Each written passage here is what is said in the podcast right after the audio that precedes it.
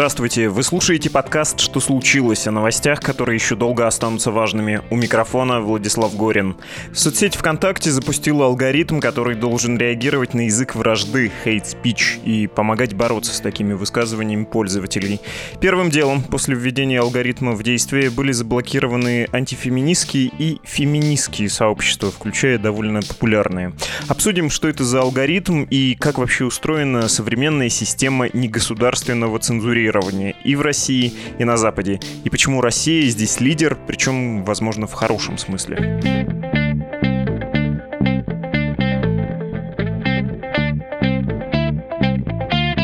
По жанру у нас сегодня будет интервью. Поговорим о негосударственной системе цензуры во ВКонтакте и в других соцсетях, в Фейсбуке, Ютубе, в Твиттере. И в качестве собеседника у нас будет директор Ассоциации профессиональных пользователей социальных сетей и мессенджеров Владимир Зыков. Нужно перед тем, как мы с Владимиром свяжемся, пару слов сказать про эту ассоциацию. Это важно. Ассоциация объединяет владельцев и администраторов пабликов, групп, каналов, блогов с числом подписчиков больше 100 тысяч человек. В России законодательство о лоббизме нет, но в странах, где такое законодательство принято, эту структуру назвали бы лоббистской, защищающей интересы индустрии вообще и своих ассоциированных членов в частности. То есть, когда мы будем разговаривать с Владимиром, делайте поправку на то, что точка зрения нашего собеседника, выражусь так, отраслевая, адвокатская, то есть по определению не претендующая на объективность. И пункт номер два, примерно об этом же. Про новый алгоритм ВКонтакте мы вообще-то хотели поговорить с людьми из самой соцсети, написали им, там ответили, что могут ответить на вопросы только письменно, а вот прямо сейчас прийти в подкаст времени нет. Я тут даже не готов предполагать, был ли это такой вежливый отказ, но вот что важно, поговорить с Владимиром Зыковым нам посоветовали именно в ВК, во ВКонтакте. То есть все сказанное нашим собеседником сегодня не может считаться позицией в соцсети, он во ВКонтакте не работает, но его точка зрения может и, скорее всего, близка к точке зрения самой крупной российской соцсети, если речь идет о негосударственной цензуре. Ну, теперь все, начинаем. Владимир, здравствуйте.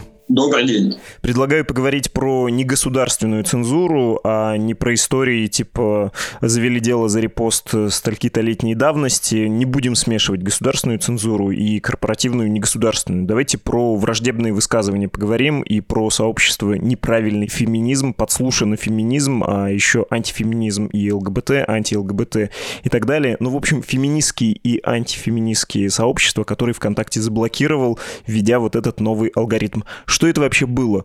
Нет, смотрите, на самом деле любые изменения, которые происходят в области там, социальных сетей, они, конечно, заслуживают внимания медиа и общественности, в частности, потому что касается это всех напрямую.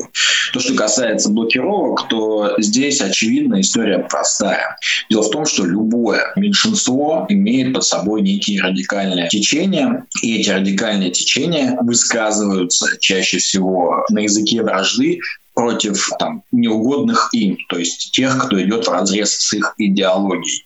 И вот этот самый язык вражды, который они высказывают, он как раз и на наш взгляд, и на взгляд администрации соцсети идет в разрез с культурой, скажем так, с тем, чтобы пользователям было приятно находиться на площадке. И поэтому такого рода контент, он недопустим. И более того, когда в каких-то высказываниях речь идет об угрозах, или какая-то прямая неприязнь высказывается к какому-то группе или слою населения, то это, конечно, недопустимо. В чем новизна? Ну, то есть вот этот алгоритм, это действительно новинка или нет, не сильно отличается от предыдущей системы модерации, когда ты мог пожаловаться на сообщество, люди смотрели, и тоже программа реагировала на ваши жалобы, и, соответственно, принималось решение о блокировании такое совместно человеческое программное. Нет, смотрите, во-первых, появился в жалобах новый пункт. То есть, когда вы нажимаете «пожаловаться», то у вас там выпадает некий список пунктов, которые можно выбрать на тот тип контента, на который вы сейчас жалуетесь. Вот появился новый тип, называется «враждебные высказывания». И, очевидно, соцсеть ВКонтакте, одна из первых социальных сетей в общем, начала обращать на это внимание. И мы считаем, что остальные социальные сети должны последовать их примеру. В частности, Facebook, Twitter, Instagram — это те площадки, к которым очень много претензий в части их работы с подобного рода контентом. Как это обычно устроено и как это было устроено прежде, как это устроено у Фейсбука, у гугловского Ютуба, у Твиттера и у всех остальных? Ну, давайте я по-профански скажу, а вы дополните, поправите, и мы из этого какие-то выводы сделаем. Как я себе это представляю? Что тоже есть алгоритмы и есть э, модераторы. В том числе люди смотрят жалобы, и есть масса в СМИ сообщений о том, как эти модераторы устают от вот этой токсичной атмосферы, что они через себя пропускают и насколько это неприятная работа. Но кроме того, есть э, программный продукт, который тоже реагирует на агрессию и на другие пункты. Ну вот когда в Америке сговорили про fake news, это тоже стало одной из целей алгоритма, который fake news старается очищать да, от них э, информационное пространство. Ну или там, когда началась кампания BLM и вот эти американские протесты, то тоже говорилось про пессимизацию программными методами контента, который негативно высказывает о протестующих. И правильно я описал существовавшую прежде систему и существующую до сих пор? Значит, существовавшая система, как и вы правильно сказали, значит, существовала в том, что у людей была возможность жаловаться, у модераторов была возможность проверять. При этом заметьте разницу между российской площадкой и американской. Дело в том, что, допустим, в ВКонтакте есть служба поддержки и есть модерация. Это ну, все-таки разные службы, и всегда любую блокировку, все, что блокируется, всегда можно оспорить через службу поддержки. Вот если вы попробуете сделать аналогичный ход, например, в Фейсбуке, то у вас не получится, вам никто ни на что отвечать не будет. Более того, в отличие от тех же американских соцсетей, например, Facebook, Facebook они нанимают большое количество подрядчиков, и эти самые подрядчики вкалывают как рабы действительно, и у них очень жесткая работа. Что касается сотрудников, которые работают на социальной сети ВКонтакте, то здесь, конечно, у них приятные условия, у них спокойная работа, у них нет такого, что у них там кровь из глаз и это все такое. То есть для них созданы очень комфортные условия для работы и в части оплаты, и в части времени реагирования на жалобы. Соответственно, сейчас время реагирования на жалобы может составлять от одной минуты до часа. Это очень быстро, это очень круто для пользователей, и всегда социальная сеть в эту сторону очень приятно реагирует. Что касается того, что произошло сейчас поскольку количество контента растет, и, естественно, модерация может не всегда успевать находить или реагировать на какой-то контент, сейчас стали внедряться механизмы искусственного интеллекта. И первые тесты ВКонтакте этого искусственного интеллекта, он читал то сообщение, которое пользователь писал, набирал в этом самом окошке, и дальше человеку появлялось некое всплывающее окно, в котором было написано, что вот ты сейчас хочешь человека оскорбить, пожалуйста, подумай внимательно, хочешь ли ты это сделать, или, может быть, все-таки ты пересмотришь те формулировки, которые выбрал в этом сообщении. И благодаря, кстати, этому механизму количество оскорблений, которые были в социальной сети ВКонтакте, сократилось на 36 процентов. Вот представьте себе этот объем 36 процентов просто потому, что пользователи дали возможность подумать и их предупредили. Вот, дорогой человек, Смотри, пожалуйста, ты сейчас хочешь оскорбить противоположную сторону, ты действительно этого хочешь сделать, или ты просто не так сформулировал свою мысль. Поэтому это очень прекрасная история. вот этот же алгоритм продолжает свое развитие, продолжает свое обучение, как и любой другой искусственный интеллект. И вот он получает такое развитие, что сейчас, значит, он же будет оперировать, помогать службе федерации, помогать следить за появлением языка вражды в рамках площадки ВКонтакте. Комплимент засчитан. Что касается касается американцев и их системы? У них с этим сложнее. Более того, они даже, кстати, очень плохо реагировали и на... Мы проводили эксперимент, они очень плохо реагировали и на появление пабликов с суицидальным контентом. То есть они там, я сейчас не вспомню цифры, но если по результатам, то, по-моему, они менее 50% заблокировали из того, что было создано. Это очень печальный результат. А о языке вражды говорить не приходится. Значит, как Facebook сейчас также планирует работать? Во-первых, они создали бота, бот-систему, искусственный интеллект, и этот искусственный интеллект делает ровно обратное. Они, значит, пишут разные высказывания вражды, оскорбления и прочее, прочее, прочее. А второй искусственный интеллект должен опознавать эти сообщения и, соответственно, начать с ними бороться. То есть они запустили два противоборствующих алгоритма. Конечно, для меня, как для пользователя, вызывает большой вопрос, зачем нужно было воспитывать вот этот вот искусственный интеллект, который начинает раскидывать враждебный контент. На самом деле искусственный интеллект можно было обучить на тех сообщениях, как это, допустим, дело ВКонтакте, которые помечала служба модерации, потому что там довольно большие объемы. Поэтому хочется задаться вопросом, а не планируют ли они вот этот вот созданный искусственный интеллект использовать для каких-то своих целей. И эти цели, они понятны, и с ними мы уже сталкивались поясню, о чем я говорю. В том году или за том году, я уже в датах запутался, как время очень быстро течет. Цукерберг ходил в Конгресс США, и там, значит, оправдывался о том, что некие российские боты вмешивались в выборы президента США через посты. Очевидно, что вот его поход, он не был пустым, потому что сразу буквально через месяц, там что ли, или даже быстрее, чем через месяц, вдруг неожиданно журналисты Bloomberg обнаружили в рекламном кабинете новый сегмент пользователей. Это россияне, готовые к измене Родины. И какой-то был странный комментарий вот этого сегмента со стороны администрации Facebook. На мой взгляд, вот эта вот история, она появилась после того, как вот он пообщался в Сенате с какими-то специалистами, и они ему сказали, а послужи-ка Родине, сынок, сделай нам отдельный рекламный кабинет и собери нам разные сегменты, которые помогли бы нам сделать ответочку этим гадким русским. Вот. И, скорее всего, там так и появился вот этот вот сегмент, просто тот модератор, который должен был отправить этот сегмент в закрытый рекламный кабинет, он, видно, ошибся и раскатал его на всех, в общем. Так он появился в публичном рекламном кабинете. И появление, соответственно, вот этого искусственного интеллекта, который бы там оскорблял, материл, высказывал какие-то враждебные высказывания в отношении тех или иных групп, он может использоваться в том числе вот этими ребятами, если моя теория верна. ВКонтакте же подобных технологий нет, они стараются в этом смысле бороться с негативом и выступают все-таки за позитивный контент и его поддержку. Все-таки в 2018 году Марк Цукерберг ходил на слушание в Конгресс, и то, о чем вы говорите, я процитирую Deutsche Welle. Facebook выявил, это заметка 2018 года, для адресной рекламы автоматически в качестве интереса измена родине 65 тысяч россиян. Об этом сообщил сообщила Guardian, и эта операция потенциально могла сделать эту группу уязвимой для возможных репрессий со стороны властей.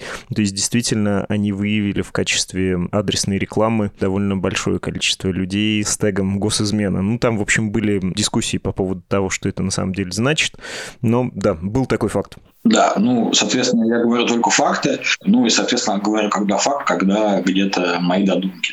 И это, конечно, опасная тенденция. Если говорить про негосударственную цензуру в социальных сетях, все они заявляют, что это нужно для того, чтобы наше сообщество было дружелюбным и не опасным, не агрессивным. Да? Именно поэтому мы в том числе hate speech выключаем, как в случае с ВКонтакте.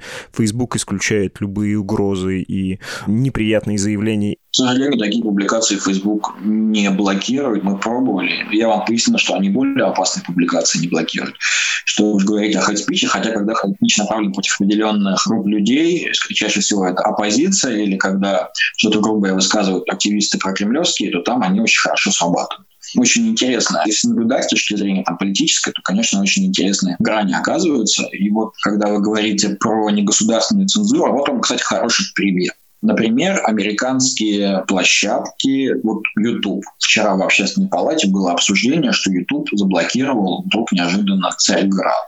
И это произошло не так давно. Царьград пытался добиться ответа, по какой причине это произошло, им никто ничего не ответил. Запросил Роскомнадзор, и Роскомнадзору они ответили, что Царьград был заблокирован, потому что в 2014 году Малафеев, это владелец Царьграда, был внесен в санкционный список. Ну, то есть это событие произошло в 2014 году, а заблокирован был канал вот буквально недавно, чего не ждали пять лет. Скорее всего, это просто какая-то была отмаза. Но это мое личное мнение, можно с ним не согласится. Что еще интересное делают соцсети, в том числе американские, и что они делают наши? Они, например, стали помечать сообщения от государственных средств массовой информации. Вот вы как журналист скажите, вы согласны с тем, что такие сообщения нужно помечать или нет? Вы имеете в виду Твиттер, который ставит такой микрофончик в случае с пропагандистами, указывая на то, что эти люди живут за счет бюджета? Да-да, Твиттер, Я как журналист, работающий в России, где сильно перекошен рынок и где у нас общественность крайне слабо может влиять влиять на СМИ, которые финансируются за счет государства, я скорее с этим согласен, потому что у нас финансирование за счет государства означает еще и журналистскую позицию. Так быть не должно, неважно, кто учредитель и кто финансирует, э, редакция должна быть независимой. У нас это не так. У нас явно государственные СМИ являются органами пропаганды, поэтому да, это кажется неплохой формой э, гигиены информационной. Да, а вот если посмотреть с другой стороны, у нас же есть яро оппозиционные медиа, так? С этим же сложно поспорить, как вы считаете? Ну, то есть давайте с вами поразмышляем логически. Вот почему нужно помечать государственные медиа? Ну, наверное, потому что они могут искривлять позицию в сторону позиции государства. Верно? Ну, то есть, мне кажется, такая может быть позиция.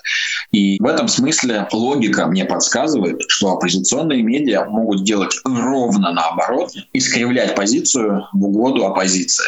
Почему такие медиа не помечаются? То есть мы не против того, чтобы государственные медиа помечались, но мы за то, чтобы было равные условия для всех участников рынка. Если вы помечаете про государственных, не проблема, тогда помечайте, пожалуйста, и оппозиционеров. Мне кажется, это честная позиция. Они почему-то этого не делают. Это что касается цензуры, поэтому здесь, ну, допустим, у меня лично возникают подозрения, что это может быть некая политическая направленность, некие политические движения со стороны социальных сетей. Ну, об этом можно дискутировать. Есть медиа, есть пропаганда. Пропаганда может быть любой, альтернативный или государственный. Понятно, что у государства чуть больше ресурсы и все такое прочее. Но, кажется, это разговор в другую сторону. В идеале, не знаю, как это можно осуществить, наверное, нужно помечать любую пропаганду, но государственную просто просто легче верифицировать. Хорошо, давайте, может быть, вернемся к ВКонтакте и вот этой истории с фем-сообществами. Как думаете, иностранные социальные сети, Facebook или YouTube стал бы пессимизировать или блокировать фем-сообщество, даже если бы там был хейт-спич и картинка, на которой девушка изображена и подпись «Повезло родиться человеком, а не мужчиной», удалили бы у них или нет? С высокой долей вероятности я могу сказать, что нет.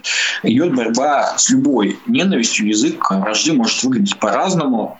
Самое главное всегда учитывать контекст. И, собственно, этим занимаются коллеги из ВК. Их э, модераторы смотрят, есть ли в материалах признаки, которые подтверждают враждебность намерений автора высказывания. Это может быть неприязнь, основанная на каких-то особенностях или различиях.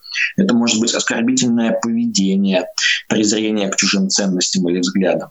Это может быть выражение собственного превосходства, которое сопровождается необоснованным или несправедливым отношением к конкретному человеку, ну или, естественно, группе людей.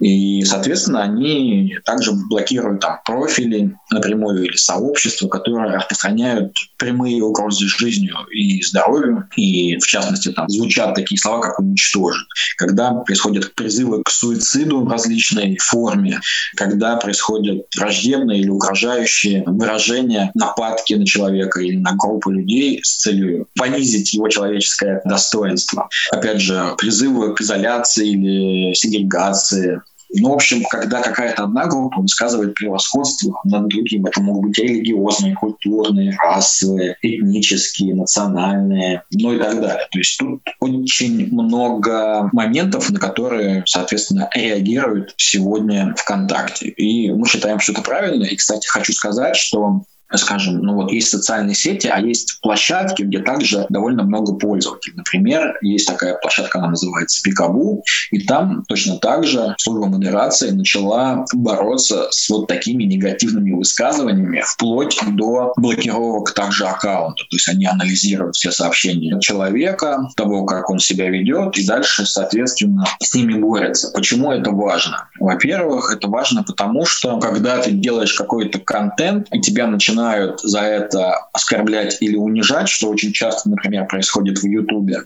это не очень приятно, и из-за этого люди, наоборот, перестают его создавать.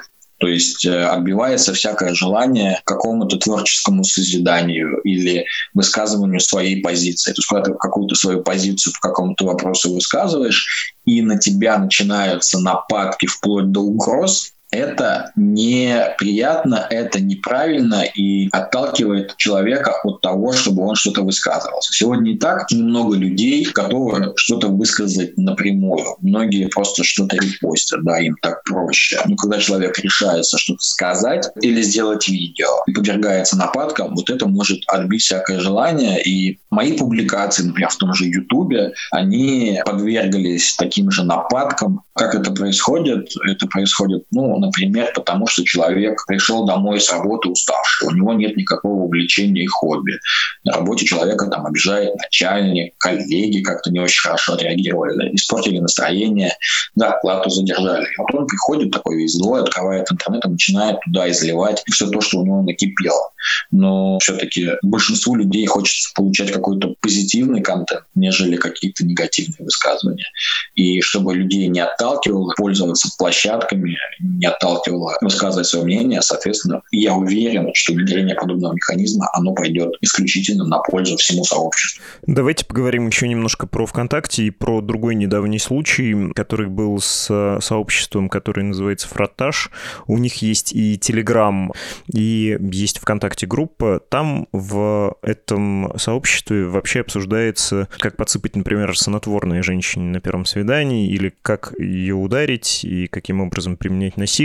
Такие довольно странные советы, первертивные про взаимоотношения.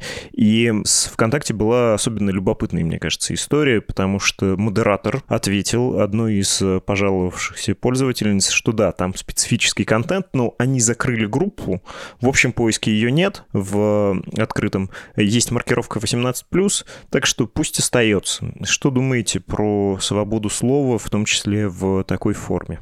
Ну, как я уже сказал, на сегодняшний день, в том числе модерация ВКонтакте, многое разъяснила, в том числе своим коллегам, и в том числе публично объявила о тех правилах, о тех особенностях модерации, которые сегодня будут происходить.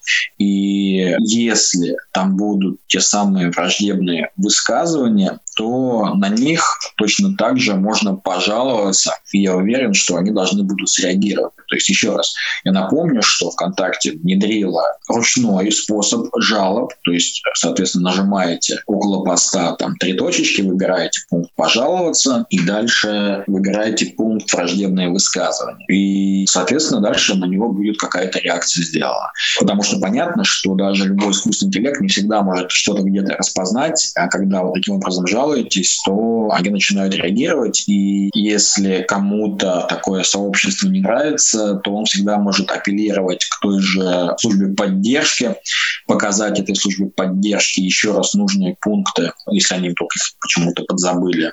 В той же политике ВКонтакте я уверен, что они отреагируют как нужно. Ну, то есть, если это действительно там враждебные высказывания есть, то этот пост будет удален. Даже в том случае, если эта группа закрыта и ты конкретные высказывания не видишь. Ну, в общем, это, наверное, деталь. Не, почему? Смотрите, если вы в эту группу вступили и пожаловались, то в любом случае должны быть меры реакции, потому что, ну, то есть я таких исключений не знаю, что в каких-то закрытых сообществах можно делать то, чего нельзя делать в открытых. Ну, то есть это называется правило площадки, когда правила устанавливаются для площадки в общем без исключений. Вы вообще в ходе нашего разговора разговора довольно много хвалили отечественную соцсеть ВКонтакте и более критично были настроены к Фейсбуку и прочим американским корпорациям. Я, если не считать подозрительно тесного сотрудничества ВКонтакте с правоохранительными органами, которые позволяют им клепать совершенно возмутительные дела, тоже с некоторой симпатией относился к ВКонтакте за вот эту возможность более либертариански подходить к свободе слова. Да, там было менее безопасно, сложно, но это было более свободное пространство до какого-то момента. Я просто еще так смотрю на свободу слова как на простой, как рубильник принцип, что либо свобода слова есть, и она светит всем одинаково, либо ее нет, наступает тьма, мрак, и, в общем, становится тяжело всем говорить. Но когда вот рубильник включен, то даже неприятные люди могут этим пользоваться. Хотя мы всю эту историю обсуждали с моей коллегой Натальей Кондрашовой. Ее постоянные слушатели нашего подкаста знают. И она говорила как раз вот про это же сообщество Фраттаж, незаблокированное, что, возможно, для тебя, я так очень примерно передаю наш разговор, это какой-то эфемерная угроза, какой-то теоретический разговор, а представь я. Например, иду на свидание через дейтинг-приложение с незнакомым парнем, и он вооружен вот такими знаниями, и он осмелел, находясь да, в этом сообществе, и принял, возможно, такое поведение за норму. Для меня это угроза настоящая. Вам какой подход кажется более обоснованным? Ну, вы затронули тоже очень интересную тему. Начну с конца. Если говорить про угрозу жизни, как я и сказал, что на сегодняшний день подобного рода контент должен банится в обязательном порядке. Если это не происходит, то нужно указать и пожаловаться на этот контент просто вручную. Тогда должны быть приняты меры реагирования. Да, почему я хвалю значит, российскую соцсеть и не хвалю американскую, я вам расскажу сколько мы не пытались начать какой-то вести диалог с американской соцсетью, они ни в какую не хотят ни разговаривать, ни решать каких-то проблем. И это касается не только Фейсбука, но и Инстаграм. И очень много профессиональных пользователей, блогеров, там, тысячников, стотысячников, миллионников, они страдают из-за действий этой площадки, и это очень непредсказуемое решение на сегодняшний день Facebook находится в более привилегированном положении, нежели ВКонтакте нужно понимать, что когда, допустим, у вас возникают какие-то претензии к Facebook, они говорят, что их можно регулировать через суд, подавая суд в Америке. И они говорят, что мы подчиняемся законам Америки. При этом надо помнить, что Facebook до сих пор не перенесли в Россию свои сервера, не выполнили этот закон, и им суд присудил штраф в размере 4 миллионов, которые они до сих пор не оплатили и никак эти деньги с них не взыскиваются. То есть они уже пять лет Роскомнадзора обещали, что сейчас все будет, сейчас мы все перенесем, сейчас все сделаем. Но по факту ничего такого не происходит. Возникают на рынке равные неконкурентные условия, условно ВКонтакте и Facebook. И когда вы говорите про 282, это, конечно, очень жесткая история, когда правоохранительные органы привлекали пользователей за какие-то публикации. Мы даже проводили форум по этому поводу и слушали тех людей, которые были осуждены по данной статье там проблем куча. Но надо понимать, что ни одна российская компания не сможет не ответить правоохранительным органам, потому что за это предусмотрены очень большие денежные последствия. То есть там можно почитать, там очень много разных пунктов, которые предусматривают санкции в отношении тех компаний, которые не выполняют требования правоохранительных органов. То есть если ВК не выполнит, на них будут накладываться постоянные штрафы, или штрафы будут расти, при этом есть же другая позиция. Ну, то есть правоохранительные органы, когда делают запрос, они не сообщают причину этого запроса. То есть они не обязаны говорить того, что типа мы вот обвиняем пользователя по 282 или в чем, точнее подозреваем, или в какой-то еще статье. Поэтому нужно понимать, что как только ВКонтакте делается запрос, они просто оценивают, насколько он с точки зрения закона сделан правильно. И нужно понимать, что с одной стороны, в случае 282 это, конечно, жесткая история, но есть же реальные террористы, которых нужно ловить, и там, безусловно, время реагирования, оно очень важно. То есть, допустим, пользователь, который сделал что-то там противозаконно или за ним следят, он может там поменять IP, там, VPN, что-то еще. То есть нужно очень быстро здесь реагировать. И всегда у нас на чаше весов стоят две сущности, и какая-то из них должна перевешивать. Либо безопасность, либо свобода слова. И это главный тезис сегодняшней работы. Facebook, к моему сожалению, вообще старается никак не реагировать ни на какие просьбы и решения российских властей и судов. И это большая проблема, потому что, как я уже сказал, что ни обычные пользователи, ни профессиональное сообщество никак не защищены от э, действий американских корпораций, которые, в общем-то, не считают себя властелинами мира. Да, и эта проблема сегодня обсуждается на разных площадках, в разных странах, и во Франции, в Германии. Все хотят приземлить вот эти транснациональные компании на своей территории, чтобы можно было их заставить выполнять локальные законодательства. И тот же тренд идет и в России, точно так же наше государство хочет заставить тот же Facebook выполнять локальные законодательства. Вот. А ВКонтакте они не могут их не выполнять, потому что к ним просто физически придут, начнутся обыски, То есть рано или поздно компании, которые работают на территории Российской Федерации, придется выполнять эти требования. Ровно точно так же, как и Facebook а обязан выполнять требования американских властей. И более того, они их выполняют.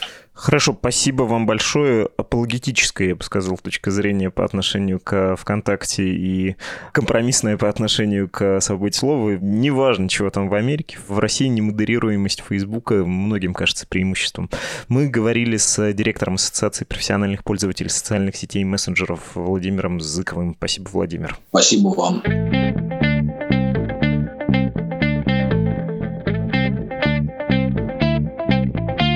Это был подкаст «Что случилось?» о новостях, которые еще долго останутся важными. Вы можете послушать и другие наши выпуски, например, о штабах Навального. Совсем скоро состоятся выборы, в которых политическая оппозиционная сеть принимает участие в качестве оппонента и альтернативы власти. И как же они будут действовать, когда их лидер находится в коме?